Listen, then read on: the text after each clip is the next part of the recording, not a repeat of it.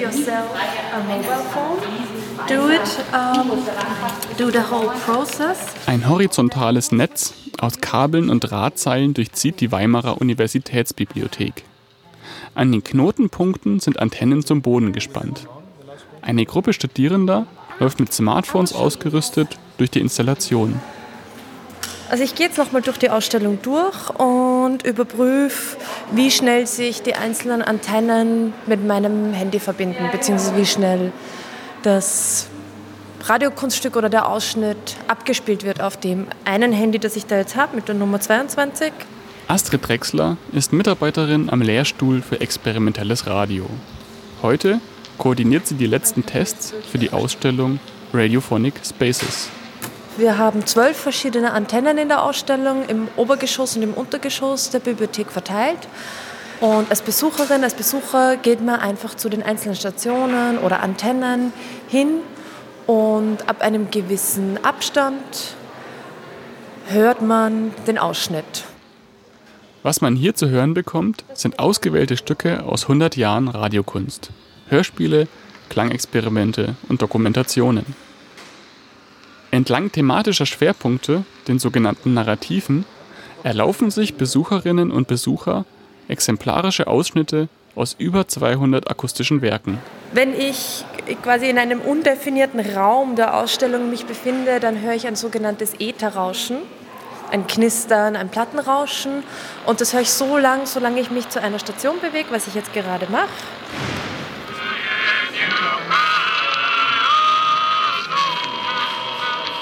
Und ich kann hier so lange stehen bleiben, solange ich das, diesen Ausschnitt hören will. Und dann kann ich mich wieder wegbewegen und dann irgendwann kommt das Ätherrauschen wieder. Über eine Playlist kann man anschließend nachvollziehen, was gehört wurde. Findet man Gefallen daran, kann man an den Mindmap-Stationen tiefer in Geschichte und Hintergründe der Stücke eintauchen. Oder man nimmt sich eine der tragbaren Sitzgelegenheiten, sucht sich eine gemütliche Ecke und hört das Stück in voller Länge. Wir organisieren Sprengstoffanschläge und verkünden dann, dieses Attentat ist erst der Anfang einer neuen Terrorwelle gegen uns.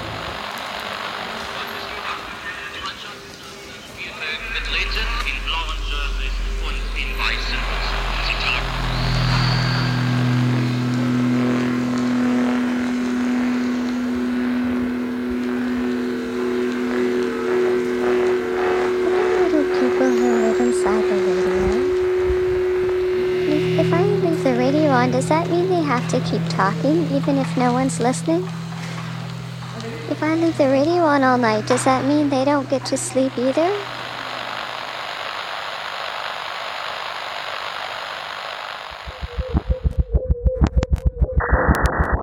In dieser Folge des Bauhaus Podcast nehmen wir die Ausstellung Radiophonic Spaces als Ausgangspunkt, um einen Blick auf die Radio- und Klangkunst an der Bauhaus-Universität Weimar zu werfen. Denn mit dem Lehrstuhl für experimentelles Radio, dem Studio für elektroakustische Musik und dem Radiosender Bauhaus FM hat die Bauhaus-Universität einen ganz besonderen Schwerpunkt auf dem akustischen.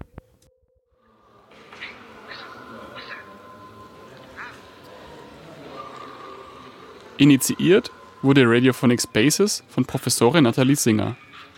Seit 2007 leitet sie die Professur für experimentelles Radio es ist das erste Projekt, was schon in dieser großen Dimension die Radiokunst auch in die Öffentlichkeit bringt.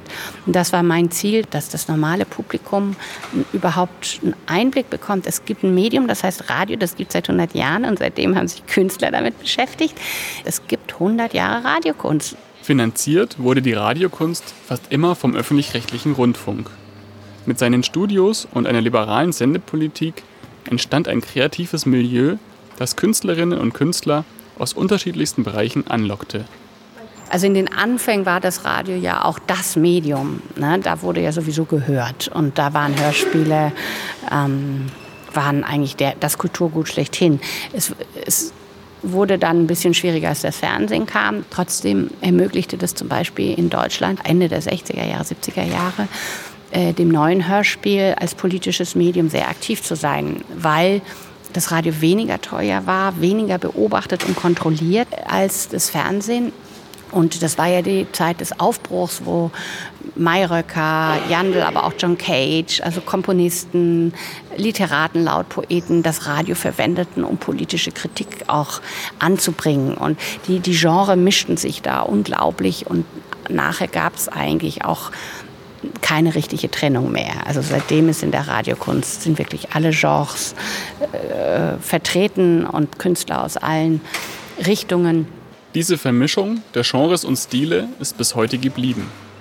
Und so tauchen bei Radiophonic Spaces auch Künstler auf, die sonst außerhalb des Radios wirken. Darunter Christoph Schlingensief, der Musiker Felix Kubin oder die Theatergruppe Remini-Protokolle. Nicht selten bekommt nur ein kleiner Kreis von Radioverrückten diese Experimente mit. Denn nach der Ausstrahlung verschwinden die meisten Stücke in den Archiven. Und die Archive sind bekanntlich nicht offen und nicht zugänglich, zwar für Lehre und Forschung, aber man muss es bestellen, kaufen, zahlen. Das ist eigentlich ein Unding. Man kommt an die Archive der öffentlich-rechtlichen Sender nicht ran und damit ist ein ganzes Kulturerbe, wirklich ein hundertjähriges Kulturerbe unbekannt. Und auch nicht nur den Studenten, sondern der ganzen Gesellschaft. Nach fast zwei Jahren Vorbereitung ermöglicht Radiophonic Spaces nun einen Einblick in dieses Kulturerbe.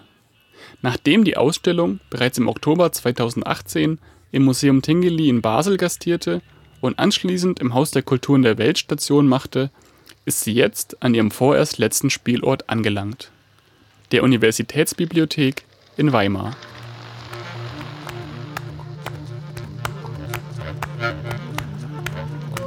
Jetzt, wo der Wind aufkommt, werde ich mich durch eine der Türen zwängen und sitzen im Zimmer, die Hände am Rücken, die Wände so nah. Warm wird es sein.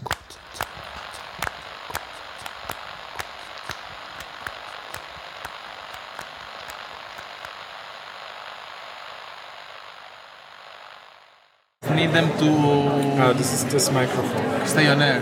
I just I have Max, but. Uh, der nächste Tag. Ben Vossler, Alumni der Bauhaus-Universität, sorgt bei der Eröffnung der Ausstellung für die Tontechnik. Ben werden wir später noch begegnen. Neben Ben steht Lefteris Chrysalis. Er überwacht und steuert die Radiotechnik. In wenigen Minuten beginnt die Live-Sendung von Bauhaus FM dem Studierendenradio der Bauhaus-Universität. Mit einem dreitägigen Rahmenprogramm werden Sie die Eröffnung begleiten. Also wir befinden uns jetzt hier in der Bauhaus Universitätsbibliothek, aber wir haben eine leichte Verzögerung und werden demnächst mit Konzerten anfangen. Ist jetzt doch schon voller geworden. Ja, also ich glaube, wir werden gleich anfangen.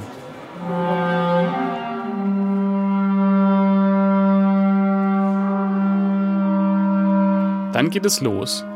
Nach der Begrüßung durch Nathalie Singer beginnt das erste Konzert. Eine Performance des Digital Bauhaus Ensembles rund um Roberto Paccidallo. Beteiligt sind Studierende der Bauhaus-Universität sowie der Hochschule für Musik. Unter ihnen befindet sich auch Laura Dang, Medienkunststudentin im Master. Also tatsächlich habe ich vorher angewandte Musikwissenschaft und Musikpädagogik studiert und wir hatten ein Praxissemester, das ich beim kleinen Radio in Nürnberg gemacht habe. Und äh, eine Freundin hat quasi den Studiengang Medienkunst und Mediengestaltung gefunden und meint, hey Laura, da gibt es das experimentelle Radio, bewirb dich doch mal. Und äh, ja, das habe ich dann gemacht. Neben dem experimentellen Radio verbringt Laura viel Zeit am SEAM, dem Studio für elektroakustische Musik einer Professur, die zu einer Hälfte an der Bauhaus-Universität und zur anderen an der Hochschule für Musik angesiedelt ist. Dort ist auch das Digital Bauhaus Ensemble entstanden.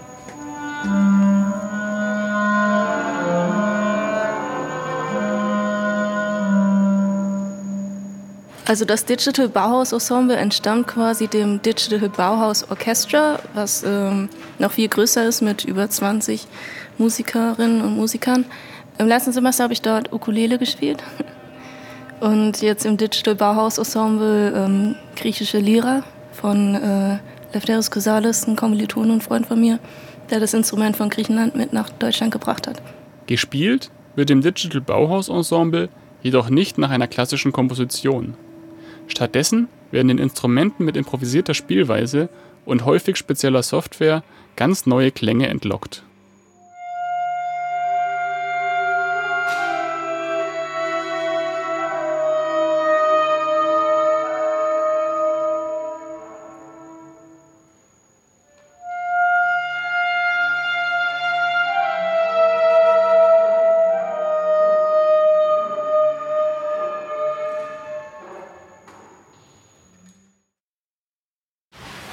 Laura?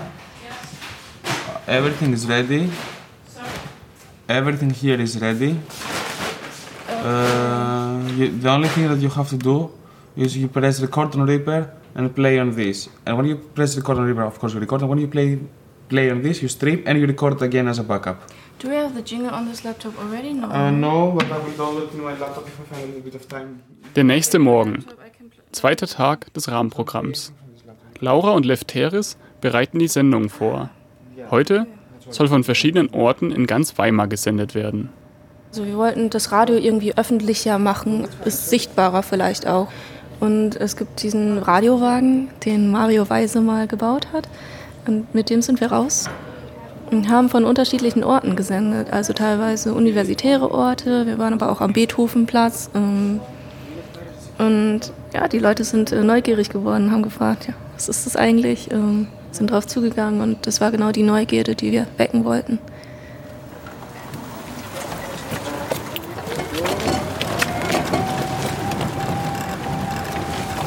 Die Medienkarre basiert auf einem elektrischen Rollstuhl. Darauf ist eine Art Sendetisch montiert, auf dem Laptop, Mischpult und Plattenspieler ihren Platz finden.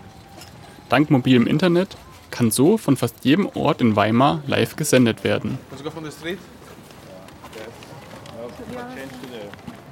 Lefteris und Laura fahren die Medienkarre zu ihrem Einsatzort. Dort angekommen, werden die Lautsprecher ausgeklappt und dann geht es los mit der ersten Live-Sendung des Tages. Moderiert von Lefteris Chrysalis. Zu Gast hat er den griechischen Radiomacher Nektarios Papas. Neftari, this is part of your recording? Okay, that's good. yeah. Okay, I need a limiter. Während in Weimar das Radioexperiment also sehr lebendig ist, sieht es im öffentlich-rechtlichen Rundfunk häufig anders aus. Viele Radiokunstsendeplätze sind in den vergangenen Jahren gestrichen worden. Studios wurden abgebaut und aufwendige Arbeiten können nur noch selten finanziert werden. Die Ausstellung Radiophonic Spaces stellt somit auch die Frage, wohin es mit der Radiokunst in Zukunft gehen soll. Ich muss auch sagen, auch wenn ich natürlich ein Kind des öffentlich-rechtlichen bin und es liebe und wirklich stütze, ich glaube, es wurde unterschätzt, dass das nicht was ist, was selbstverständlich ist und dass es nicht ein ewiges Gut ist und dass man auch für diesen öffentlichen Raum kämpfen muss. Und viele haben gekämpft, aber die marktwirtschaftlichen Strukturen äh, sind auch in den öffentlichen Rechtlichen so stark eingedrungen, dass, dass es nicht mehr möglich ist, eigentlich diesen Freiraum des Experiments und der Kunst aufrechtzuerhalten, wie es früher war.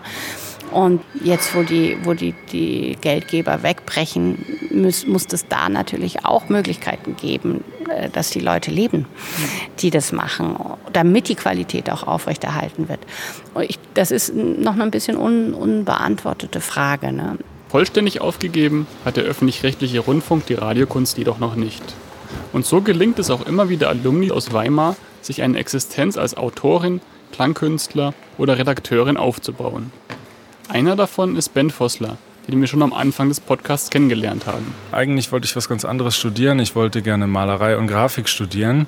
Das hat aber nicht geklappt und dann habe ich irgendwie äh, Medienkunst gefunden und fand es dann doch irgendwie interessant, habe mich beworben und dadurch bin ich dann hier in Weimar am Seam gelandet und dann auch am Radio und habe dann angefangen, Hörspiel, Feature, Klangkomposition, Radiokunst zu machen. Wie bei vielen Studierenden des experimentellen Radios war auch bei ihm die Abschlussarbeit die Eintrittskarte ins Berufsleben. Nachdem ich die Masterarbeit abgeschlossen habe, ähm, habe ich mir gedacht, okay, es gibt ja die Möglichkeit, dass so Stücke übernommen werden vom Radiosendern äh, und habe das dann einfach versucht und das hat dann geklappt, dass es beim SWR 2 gelaufen ist und dadurch habe ich halt heute noch einen Austausch oder bin in Kontakt mit dem Redakteur vom SWR 2 und arbeite jetzt aktuell auch am nächsten Feature, wo es um die Bessarabiendeutschen geht. Ehemalige ähm, Russlanddeutsche, die zwischen 1814 und 1940 ähm, in der Region gelebt haben, wo heute Moldawien ist und teilweise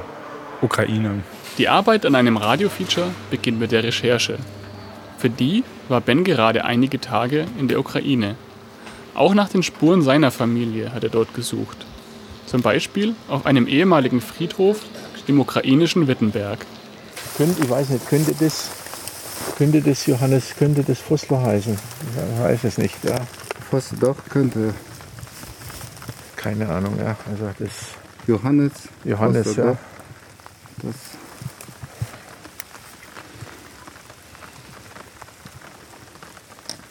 so vor 50, 60 Jahren waren dann noch die äh, Goldlettern drauf. Da haben die Kinder die versucht Ja, abzukratzen, ja, das ja, Gold. ja, ja, ja, ja. In dem Feature will Ben die Geschichte seiner Vorfahren erzählen. Sie gehörten zu den Bessarabiendeutschen, einer Minderheit, die vom Beginn des 19. Jahrhunderts bis zum Zweiten Weltkrieg eine kleine Region am Schwarzen Meer besiedelten. Dorthin hat Ben den Verein der Bessarabiendeutschen begleitet. Ich habe einfach die Möglichkeit genutzt, äh, mit dem Verein darunter zu reisen und ähm, A, den Schüleraustausch zu dokumentieren und äh, die Gelegenheit zu nutzen, auch noch ähm, Dagebliebene zu interviewen. Ein Interview führte Ben mit der 88-jährigen Natalia. Im O-Ton erzählt sie, wie der Schuldirektor ihren Vater nachts warnte, wenn die Nazis im Ort auftauchten. Weil er Moldawier war, musste er sich in den Weinbergen verstecken, um nicht verschleppt zu werden. Aber wir haben einen Direktor Schule gehabt, äh, Direktor Schule. Ja, ein Schuldirektor. Ja, und äh, er hat äh, jedes Mal, wo der Auto kommt, das in Sibir schleppen, Ja. ist in der Nacht, um 1 Uhr und 2 Uhr kommt sie, kommt und sagt, Dimitri, geh, geh von daheim weg. Der Johnny Warren ist da und du bist ein... Also schwarze Wagen ist ja, da, ja. ja. ja. Mhm. Und du, dann kommen wir schleppen. Ähm, bei der Natalia ist das Interessante, ähm, das war sehr schwierig, sie zu interviewen, weil sie nur Schwäbisch, Russisch und Bulgarisch spricht und das äh, äh, immer abwechselnd, auch manchmal innerhalb von einem Satz. Und zum Glück war eine Frau mit, die als Deutschlehrerin in der Ukraine gearbeitet hat und die hat quasi für mich gedolmetscht und ähm, war ein Glücksfall, dass sie in dem Moment mit dabei war. Mit über 25 Stunden Audiomaterial ist Ben aus der Ukraine zurück. 25 Stunden, aus denen nun eine Stunde Radiofeature entstehen muss. Also die Arbeit am Feature nach den Aufnahmen ist eigentlich erst die richtige Arbeit. Also es geht jetzt darum, ähm, die Dramaturgie des Stücks zu gestalten, eine Geschichte daraus zu spinnen, die O-Töne zu schneiden. Aber ich bin auch noch nicht am Ende mit den Aufnahmen. Ich werde noch weitere Interviews machen und in Deutschland auf der Suche sein nach Zeitzeugen, die nach 1940 hierher gekommen sind. Während für Ben also nun die Arbeit beginnt, beenden wir den kleinen Überblick über die Radiokunst an der Bauhaus-Universität. In vielen Facetten findet sie statt. Als großformatiges Ausstellungsprojekt Radiophonic Spaces, als mobiles Sendeexperiment, als experimentelles Musikensemble oder in Form einer Suche nach den eigenen Wurzeln in Bessarabien. Radiophonic Spaces ist übrigens noch bis zum 19. September zu sehen. Der Eintritt ist kostenlos. Das war die siebte Folge des Bauhaus Podcast. Thema dieser Folge war Radiokunst an der Bauhaus-Universität.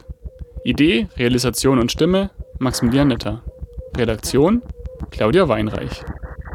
Wir hörten die Studierenden Lefteris Chrysalis und Laura Dang, den Alumni Ben Vossler sowie die künstlerische Mitarbeiterin Astrid Drexler und Professorin Nathalie Singer.